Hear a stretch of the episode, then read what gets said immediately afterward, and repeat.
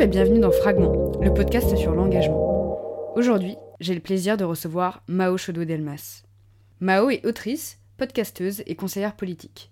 Elle vient de sortir deux livres, Le pouvoir jeune, une enquête de plus d'un an auprès des jeunes militants et militantes les plus engagés de notre pays, qui démontre la nécessité de construire l'avenir avec celles et ceux qui vont le vivre, et Gagné, coécrit avec Samuel Gribowski et Priscilla Ludowski, qui revient sur les différentes luttes qui ont constitué notre histoire et les postulats stratégiques à envisager pour répondre aux urgences sociales, écologiques et démocratiques.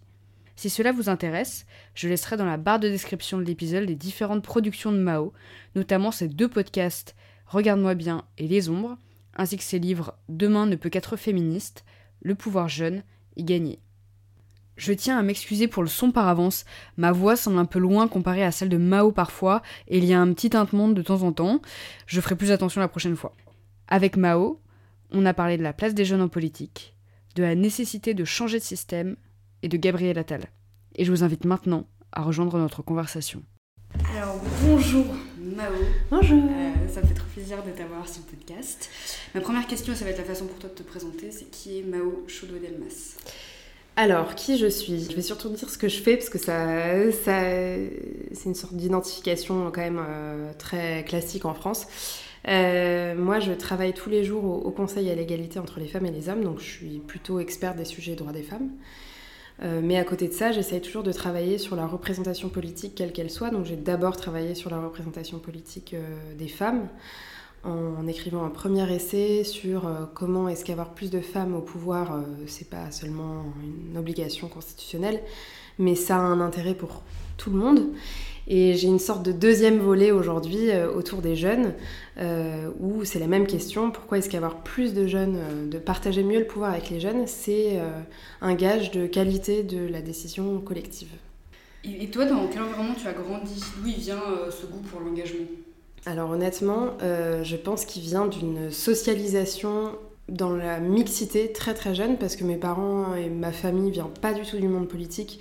C'est pas qu'ils sont apolitiques, ils sont plutôt euh, marqués à gauche dans leurs idées, mais on parlait pas du tout de politique à table, on parlait pas du tout d'engagement. C'est des gens qui, euh, qui sont artistes, donc quelque part ils s'engagent pour eux-mêmes plutôt, c'est plutôt autour de la création.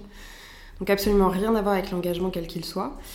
Euh, mais par contre, j'ai grandi dans un quartier populaire et, et j'étais en ZEP par exemple au collège. Bon, euh, ça veut pas dire grand chose de dire ça, mais quand même, j'ai côtoyé des gens qui avaient pas le même capital culturel que moi par exemple. Et je pense que ça m'a aidé à, à me politiser en fait toute seule assez tôt sur les inégalités sociales principalement. Et euh, c'est comme ça que de fil en aiguille, bah, je, me suis euh, politisée après concrètement, plutôt dans les partis politiques ou dans un engagement concret, euh, notamment aujourd'hui dans mon administration, qui n'est pas extrêmement engagée non plus, mais qui est quand même autour de, sujets politiques forts. Et alors, tu viens de sortir non pas un, mais deux livres. Le premier qui s'appelle Le pouvoir jeune, mettre l'avenir dans les mains de ceux qui vont le vivre.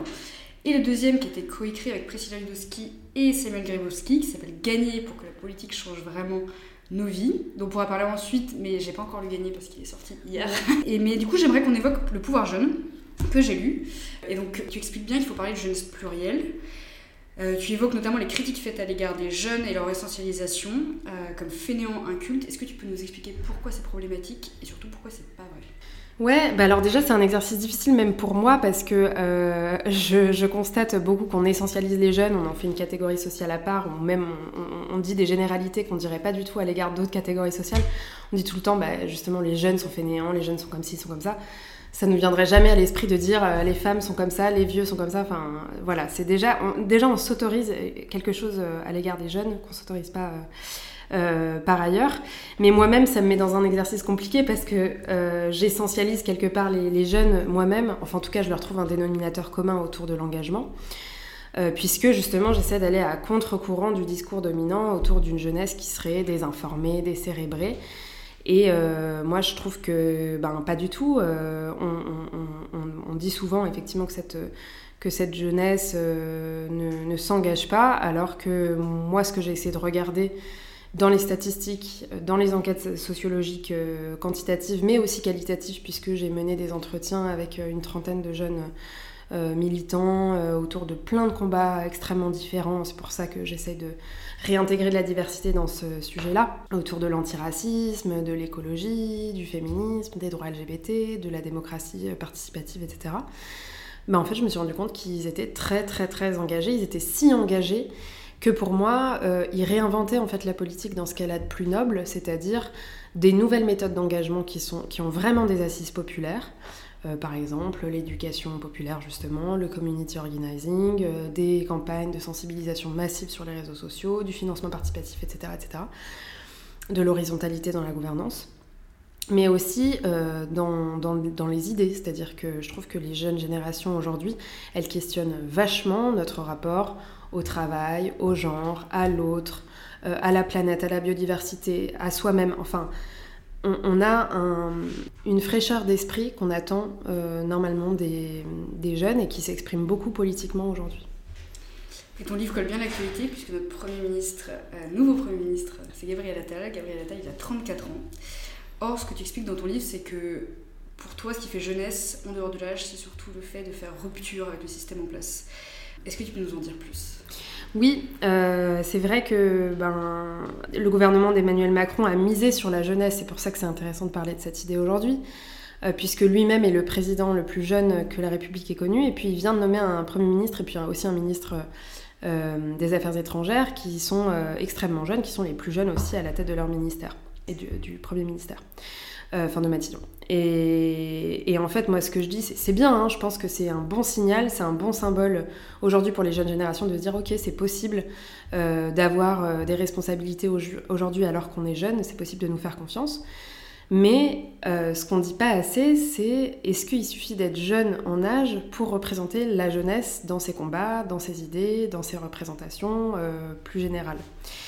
Et ce que je constate, c'est que les mesures qui ont été mises en place ces dernières années et le discours politique à l'égard de la jeunesse ces dernières années, pas que sous Macron, mais aussi les gouvernements précédents, euh, voilà, je pense à Parcoursup, je pense euh, au service national universel, à l'expérimentation de l'uniforme, à l'idée de réarmer, les jeunes euh, ou la, la, baisse des APL c'est pas des réformes qui sont euh, très favorables aux jeunes euh, et au contraire qui les fragilisent alors qu'elles sont, enfin, les jeunes sont déjà en très très grande pauvreté, euh, très grande précarité.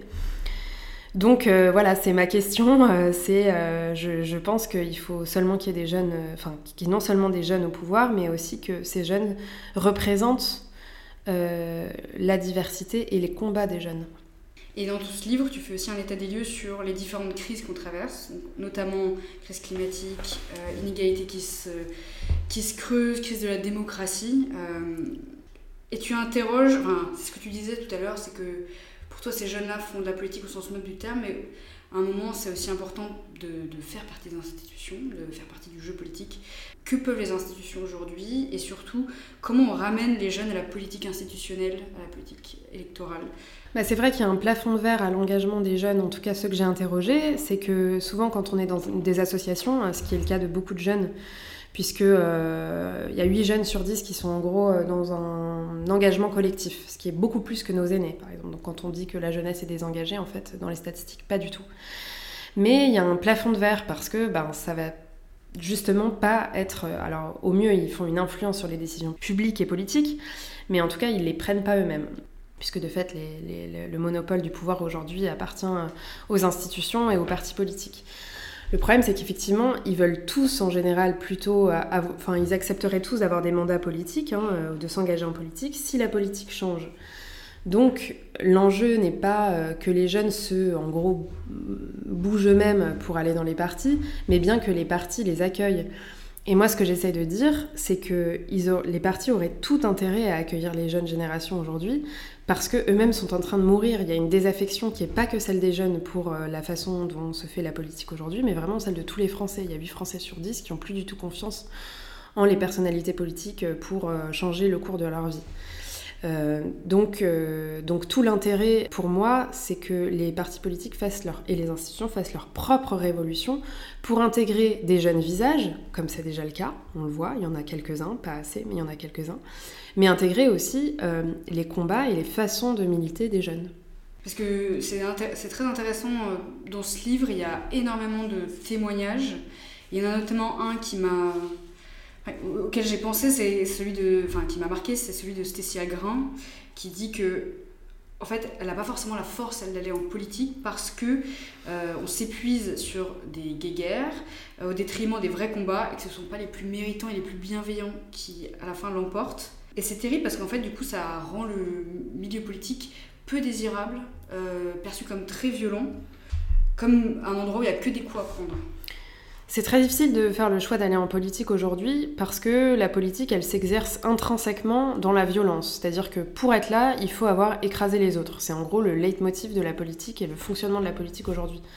Euh, c'est pas obligé que ce soit comme ça, c'est pas nécessaire. C'est qu'on a taillé le costume comme ça, notamment pour les hommes pendant très longtemps, et on a du mal à se défaire de toute cette histoire et toute cette, toute cette organisation euh, euh, telle qu'on la connaît aujourd'hui.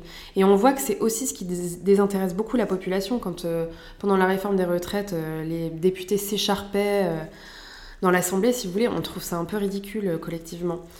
Donc, donc effectivement, il n'y a que des coups à prendre. C'est pour ça que les jeunes qui en général valorisent des nouvelles choses dans l'organisation euh, de la décision collective ou du travail, plus d'horizontalité, plus de respect, plus de bienveillance, euh, moins de hiérarchie tout le temps euh, et d'écrasement et, et d'ordre en fait. On voit que les jeunes, les, jeunes que j'ai interrogés notamment, ils ont un esprit critique très fort, ils n'ont pas envie de le voir s'écraser dans un collectif qui, serait justement un peu, qui, qui, qui viendrait les mater quoi. Donc effectivement, c'est le cas. Il n'y a que des coups à prendre euh, pour l'instant. C'est pour ça que je dis qu'à mon avis, le changement, il doit se faire par les partis, qui de toute façon ont tout intérêt à le faire, plutôt que par les jeunes qui doivent euh, accepter, avaler mille couleuvres avant d'être... Euh, d'avoir le moindre mandat ou la moindre responsabilité politique, ça vaut pas le coup en fait. C'est vrai, et, ça a fait aussi écho à ton précédent livre, Demain ne peut, ne peut qu'être féministe, parce que si un enjeu féministe, euh, à rendre aussi ces endroits plus, inclusifs. Il faut arrêter d'en faire un lieu d'exclusion. Euh, non pas seulement en soi, mais aussi pour les, des questions de qualité de la décision publique. Parce que aujourd'hui, ce qu'on voit, et notamment on le voit dans ce remaniement, c'est qu'il y a une forme d'entre-soi social euh, qui est très liée donc, aux fidélités, comme on disait tout à l'heure, qui sont des codes qu'on veut plus tellement voir autant exister et qui, qui sont très très opérants chez les jeunes puisqu'on attend justement d'eux de la docilité, on les fait rentrer pour en fait qu'ils nous renvoient l'ascenseur d'une manière ou d'une autre. Gabriel Attal, c'est classique. Il, est, il, a commencé porte-parole, ça s'invente pas, et maintenant il est récompensé euh, parce qu'il a été un très bon euh, lignard, comme on appelle dans le, métier, dans le milieu, c'est-à-dire quelqu'un qui suit la ligne, une sorte de courroie de transmission, un émissaire pur. Et ça a un lien effectivement avec l'argent. Pour ça que je lis jeunesse, fidélité et argent, c'est que pour construire ce réseau, pour construire cette légitimité, pour aller chercher des parents et des marraines en politique, puisque c'est comme ça que ça fonctionne aujourd'hui, il faut du temps. Et quand euh, un jeune sur deux finance ses études, on sait qu'un jeune sur deux finance ses études aujourd'hui déjà, c'est une injustice intergénérationnelle massive, ça veut dire que vous cumulez un job et des études, que déjà vous galérez, vous n'avez pas du tout ni le temps, ni la disponibilité mentale, vous avez que la flemme d'aller euh, vous engager, euh, comprendre qui fait quoi comment et sur qui on peut compter pour peut-être avoir une place dans un parti politique. Donc le décrochage, il se fait là en fait. C'est en ça que c'est important la socialisation des jeunes en politique et comment est-ce qu'on peut euh, essayer de mettre de l'huile dans tout ça, c'est que le décrochage, il se fait très jeune entre ceux qui ne peuvent pas rentrer en politique et ceux qui le peuvent, qui ont en général un soutien financier des parents, donc qui sont déjà suffisamment aisés dans la vie et qui partent plutôt du bon pied. Et c'est comme ça qu'on se retrouve des années plus tard avec 1% euh, d'ouvriers à l'Assemblée. J'ai reçu euh, Antoine Jochins, qui était le premier invité du podcast, et qui me disait justement que les partis ne forment plus et que c'est en, en, partie la raison pour laquelle lui a lancé Open Politics et pourquoi il existe autant de formations aujourd'hui à l'engagement, euh, mais juste aussi au code en fait euh, politique. Bah en fait, il y, a une raison, euh, il y a une raison démographique, c'est que vu que les partis sont de plus en plus boudés par la population, si vous voulez, il y a de moins en moins de personnel politique en charge justement de cette formation en interne. Donc il y a un simple, il y a un simple sujet de personnel politique. Ensuite, il y a un sujet d'accélération du temps politique, c'est-à-dire qu'on attend toujours, toujours, toujours de l'actualité politique dans notre pays qui, reste quand même très intéressé notamment par les présidentielles. Et du coup, dans les temps froids euh, d'élections, déjà qu'on en a beaucoup en France des élections, donc tous les ans, par exemple, là en 2024, c'est la première fois qu'on va avoir deux ans sans élection, depuis hyper longtemps. Euh, donc ça veut quand même dire quelque chose. Dans les temps froids d'élections, euh, ces temps froids, ils sont pas du tout utilisés pour faire de la formation, de la transmission, ce qui permettrait en fait justement cette solidarité internationale intergénérationnel dont on, dont on manque tellement aujourd'hui en France, où on essaye de créer un clivage. Moi, j'essaie de faire tout le contraire dans ce livre, de créer un clivage entre eux, en gros, pour caricaturer, les jeunes et les vieux.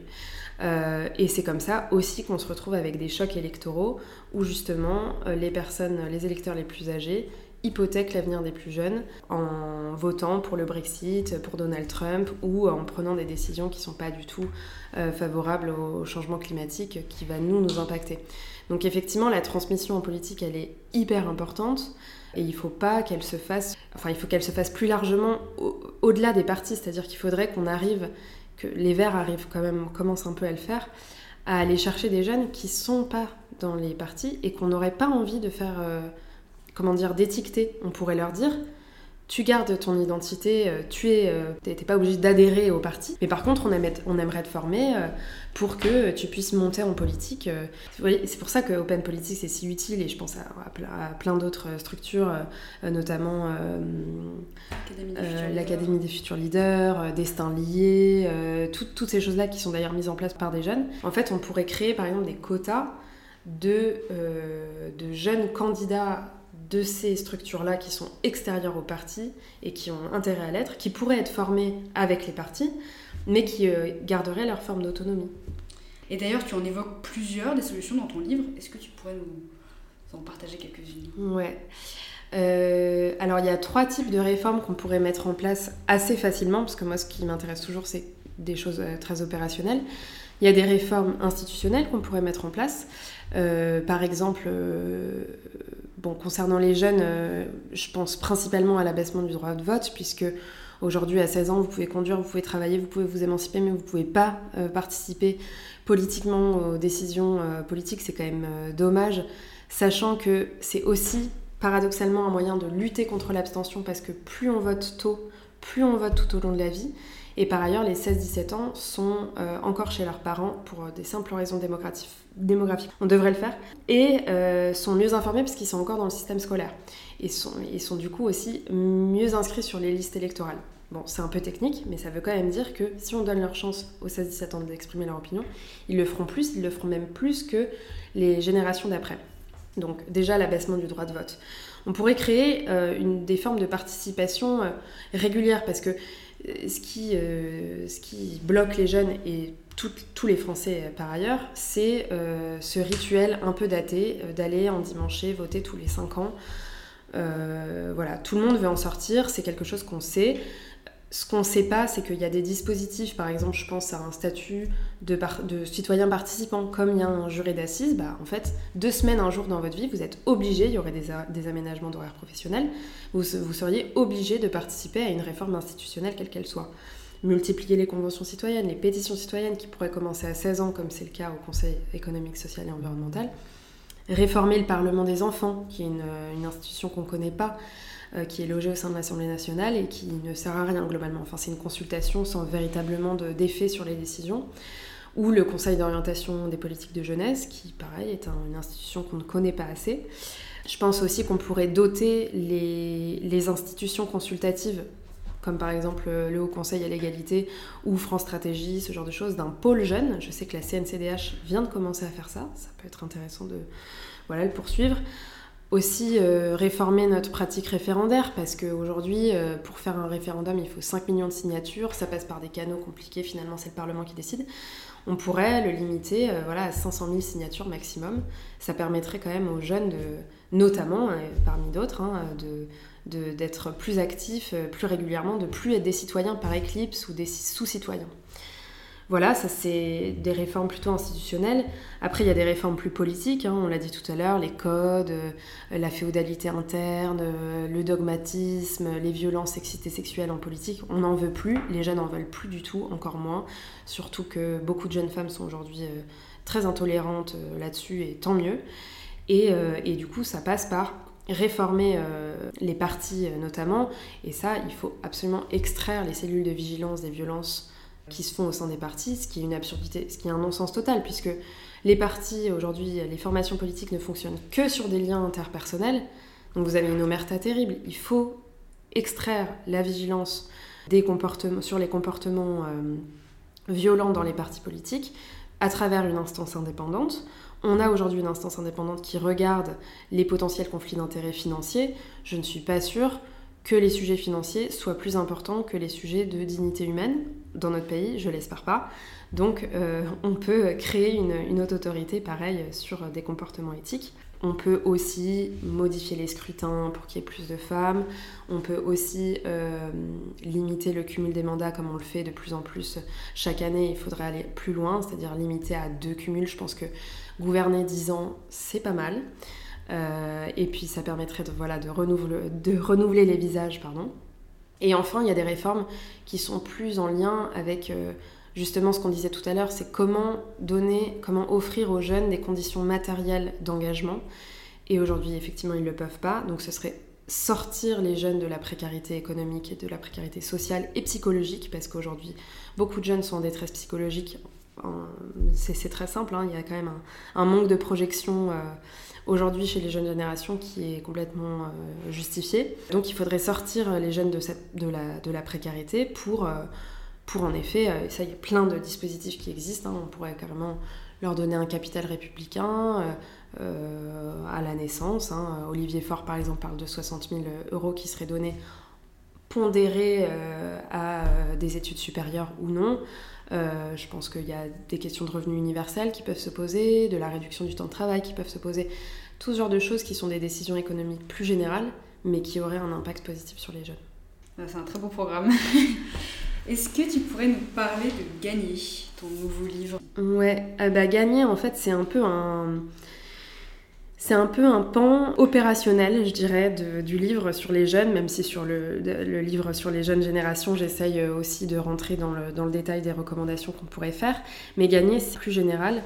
Bon, euh, un des aspects pourrait être plus de jeunes générations au pouvoir, mais en fait, euh, gagner, on est parti d'un principe, c'est que le seul moyen pour que les mouvements citoyens qui s'accumulent et et qui convergent en fait depuis les Gilets jaunes, euh, les Gilets jaunes, la révolution MeToo, euh, les jeunes générations écologistes, euh, le mouvement antiraciste, tous ces, tous ces mouvements citoyens qui vraiment convergent dans la rue et sur les réseaux sociaux, doivent prendre le pouvoir.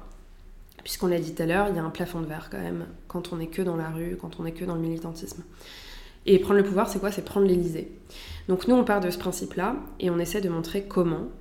Et comment, c'est notamment en changeant drastiquement, profondément la façon de faire politique aujourd'hui, le fonctionnement des partis, notamment à gauche, puisque ce livre est quand même marqué à gauche, sans essayer d'utiliser trop le mot gauche non plus, parce que on trouve que c'est un mot tellement dévoyé aujourd'hui et à propos, c'est-à-dire que la gauche a complètement abandonné son électorat depuis euh, le, mandat de François Hollande, puisqu'elle a embrassé le libéralisme, elle a fait le baiser du diable en gros.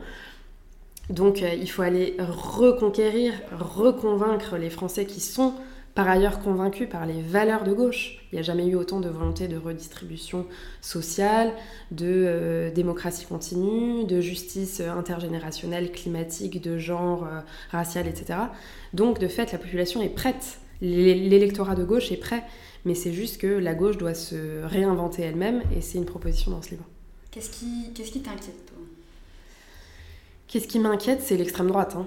Euh, clairement, moi, c'est la seule raison pour laquelle je m'engage. Euh, je regarde aussi euh, comment le fascisme opère et je trouve que le fascisme là opère très très bien dans le glissement de, de, notre gouvernement qui est censé quand même être un barrage à l'extrême droite et qui en fait est un tremplin, est un marchepied en ce moment. Et moi, c'est ça qui m'a fait peur, c'est ça qui m'a fait m'engager notamment autour de ce livre le déclic, ça a été les 89 euh, sièges à l'Assemblée pour le RN. Ça a été euh, étrangement Jordan Bardella, qui est un jeune, hein, donc c'est pour ça que mon livre montre bien que ça n'est pas qu'une question d'âge. Donc voilà, moi ce qui m'inquiète, c'est l'extrême droite parce que je pense qu'elle est à nos portes, elle est même euh, dans nos institutions d'une manière ou d'une autre. Pas délibérément, mais, mais en termes d'influence, quand on voit ce qui vient d'être voté autour de la loi immigration, c'est vrai que le... Marine Le Pen l'a dit elle-même, la bataille culturelle est gagnée. Et qu'est-ce qui te, qu'est-ce qui t'anime? Ce qui m'anime, c'est justement de voir tous ces mouvements et notamment ces mouvements jeunes. Euh, ce qui m'anime, c'est de voir euh, quelqu'un comme Shanley, euh, Clément McLaren avoir fondé Stop Ficha et avoir vraiment essayé de combler les trous dans la raquette du mouvement MeToo en essayant de combattre le cybersexisme. C'est Annie Samaï qui est la première, une des seules à avoir parlé de la protection des enfants et des adolescentes, notamment dans le parascolaire. C'est Lies Loufoque qui se bat pour faire reconnaître le droit à la dignité euh, des enfants. On n'a jamais eu autant d'enfants dans la rue, par exemple. Euh, c'est tous ces militants, c'est Ashraf Manar, euh, dont je suis très contente parce qu'il vient d'avoir son portrait dans le monde, qui a créé Destin Lié pour vraiment travailler à l'éducation populaire, l'éducation politique des jeunes des quartiers défavorisés qu'on a complètement abandonnés depuis des années, si on les a pas toujours abandonnés de toute façon. Moi, ce qui me motive, c'est de voir tous ces gens-là s'organiser, se parler entre eux surtout. Moi, ce que j'adore dans le, dans le, dans le mouvement citoyen qui est en train de se, créer, euh, ce soulèvement pour moi même proprement, c'est qu'il se fait ensemble et il regarde euh, tout ce qui les anime collectivement et pas ce qui les sépare. Alors j'espère dans le mouvement vers l'Elysée, puisque moi j'espère qu'on va y arriver, euh, qu'on n'abandonnera pas cette méthode inclusive, euh, collective, mais je crois pas. Et qu'est-ce que ça t'a apporté ton engagement? Moi, ça m'a apporté surtout des rencontres. Euh, je me rends compte que depuis que euh, j'essaye de proposer des choses, c'est toujours autour de euh, la présentation d'autres personnes. Mon podcast, mon premier podcast pour la Fondation des femmes, c'était autour de tous les visages féminins qui se battaient pendant la crise Covid. mon deuxième podcast avec Slide, c'était autour de tous les collaborateurs politiques jeunes qui étaient extrêmement intelligents, qu'on voyait jamais, qu'on n'entendait jamais, alors que pour moi, c'est vraiment des, des des personnages très très importants de la vitalité euh, politique aujourd'hui. Euh, ce livre, c'est euh, beaucoup autour des jeunes qui sont engagés et qui essayent de se battre tous les jours alors que le discours politique les décourage et les abandonne. Et dans le livre Gagné, c'est pareil, c'est, on fait une part très belle aux luttes, aux différentes luttes. On en a listé sept, il y en a plus, hein, mais sept c'est déjà pas mal, c'est les soignants, les gilets jaunes, euh, les antiracistes, les féministes, euh, les euh, militants pro-LGBT, etc. Enfin, voilà. tous les gens des luttes. Donc, pareil, on essaye de, donner la parole aux gens qui, qui, s'engagent sur le terrain tous les jours. Donc, moi, c'est vraiment les rencontres. Je vais te poser des questions de la fin. Est-ce qu'il y a une question que tu aurais aimé que je te pose ou un sujet que tu aurais aimé aborder? Non. Non? Est-ce que tu aurais une ou plusieurs recommandations culturelles à faire à nos auditeurs et à nos auditrices? Un livre, un spectacle, un film je réfléchis. Non, non, je recommanderais euh, un livre qui, je crois, n'est pas encore sorti, donc je ne l'ai pas lu, ce qui est trop bizarre de recommander un livre qu'on a soi-même pas lu, mais j'ai beaucoup suivi son processus d'écriture. Euh, c'est le livre de Judith Duportail qui va bientôt sortir, qui s'appelle Maternité rebelle. Parce que Judith Duportail, c'est euh, une des rares femmes, parce qu'il n'y en a pas encore beaucoup vu que vu que la loi qui l'autorisait est passée il n'y a pas très longtemps, mais c'est une des rares femmes qui a décidé d'avoir des enfants, un enfant d'abord, puis en fait elle en a eu deux en même temps, elle a eu des jumeaux, toute seule. Et, euh, donc ça parle beaucoup des maternités, bah, comme son nom l'indique, rebelles, c'est-à-dire des maternités qui ne rentrent pas dans la norme dans laquelle on essaye tout le temps de, de faire rentrer les femmes. Elle a documenté beaucoup euh, son processus d'écriture et puis très lié à sa maternité, son début de maternité sur Instagram avec des textes super intéressants. Et elle a, elle a voulu en faire un livre euh, en, en financement participatif. Et donc euh, voilà, moi j'ai trop hâte de le lire. Je sais déjà à peu près ce qu'il y a dedans parce que du coup ça va être une suite de, de ses posts. Mais voilà, voilà ce que je recommanderais. Super. Et quelle personne engagée est-ce que tu aimerais entendre sur ce podcast?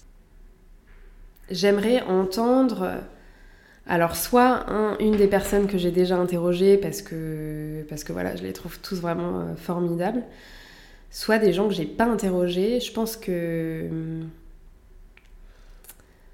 quelqu'un comme euh, Manès Nadel, je trouverais ça intéressant euh, de l'entendre dans des, dans des formats posés. D'accord. Parce que je pense qu'on on peut un peu le caricaturer euh, dans son côté très très très très véhément.